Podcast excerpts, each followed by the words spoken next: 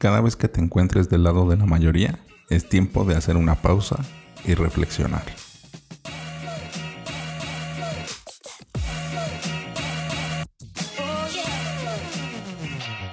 Hola, ¿qué tal? Bienvenidos a Ventaja Podcast, el podcast en donde hablamos de principios, estrategias y tácticas para los negocios tradicionales, online y startups. El día de hoy vamos a hablar de diferenciación. Si tienes alguna duda o comentario, entra a ventaja.com.mx diagonal contacto y házmelo llegar por medio del formulario. La diferenciación es algo esencial que debes de tener en tu negocio. No importa si es producto o servicio, del modelo que sea. A todos nos encanta comprar algo que nos haga diferentes algo que nos haga únicos y tú lo puedes hacer por diseño en tus productos o servicios. Vamos a ver algunas formas de hacerlo y estas pueden ser puntuales, es decir que puedes aplicar solo una o puedes aplicar varias en lo que estás ofreciendo, en tus ofertas, en tus productos o en tus servicios. Así que vamos a ello. Puedes diferenciarte con tus productos con la creación de un producto con características mejores, con mejor rendimiento o mejor eficacia. Este tipo de diferenciación es muy fácil de copiar por tus competidores y suele ser muy efímera. Y sobre todo en estos tiempos en donde puedes usar hasta el mismo proveedor que usan las grandes marcas. Aquí lo más importante es buscar una patente, un registro, algo que te haga único y que te proteja.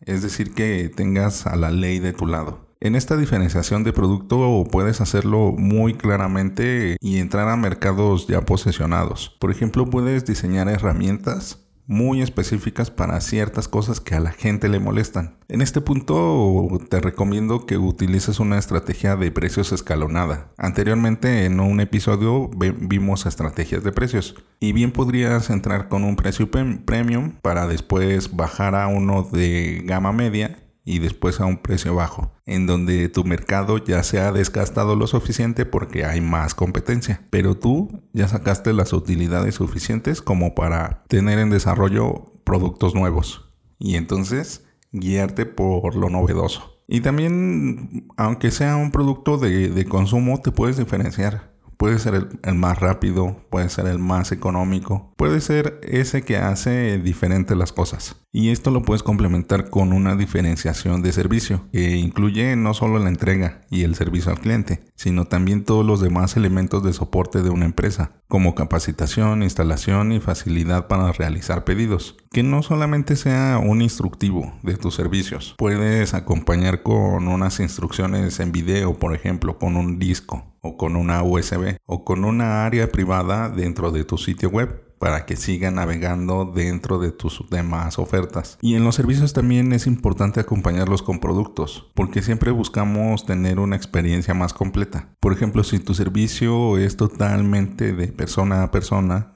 un curso, una capacitación, un taller, una reparación, lo puedes acompañar con un producto. Puede ser con una USB de recomendaciones o unas ciertas instrucciones que puedan ser referenciadas rápidamente sacándolas de la cartera. O tal vez una calcomanía que le recuerde cuándo es su siguiente servicio. También, si es algo, por ejemplo, de cursos o talleres, capacitación, puedes el complemento con un producto, una libreta, una pluma, igual una USB, en donde lo que necesitamos hacer es siempre incluir la mayor cantidad de los sentidos de nuestros clientes para que vivan una mejor experiencia. Pero también puedes diferenciarte por la distribución. Los canales de distribución elegidos pueden brindar cobertura o disponibilidad, acceso inmediato a la experiencia, mayor facilidad para realizar pedidos y mayores niveles de servicio al cliente o técnico. Aquí puedes eh, usar una estrategia de dos pasos, por ejemplo. Siempre las ventas telefónicas van a ser más rápidas. Una venta presencial generalmente lleva menos tiempo. Así que no tengas miedo de pasarlos a otro ambiente si empiezan en un ambiente digital con una descarga o con una o con agendar un, un tiempo para charlar contigo, hazlo de esa forma. Puede ser una videollamada o puede ser una visita en sitio. Cuando tú cambias el ambiente, cambia la relación. Y entre cada uno de estos cambios se genera mayor compromiso y con mayor compromiso logramos mayores ventas. También puedes diferenciarte por imagen o por reputación.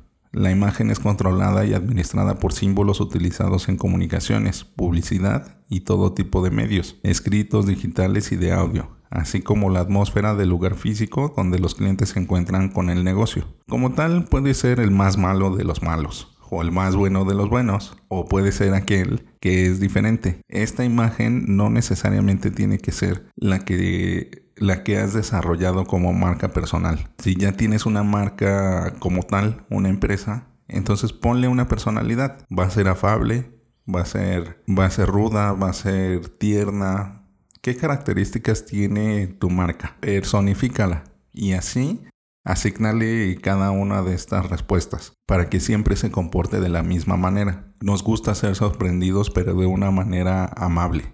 No nos gusta que de repente haga berrinche la marca y conteste feo o sea agresivo. Si la marca va a tener una personalidad como tal, debe de ser siempre la misma. Y si va a cambiar, debe de hacerlo poco a poco. Y por último, también existe la diferenciación de precios. Competir con, el, con éxito en el precio requiere el conocimiento de que cada cliente tiene un precio diferente que estaría dispuesto a pagar por su producto.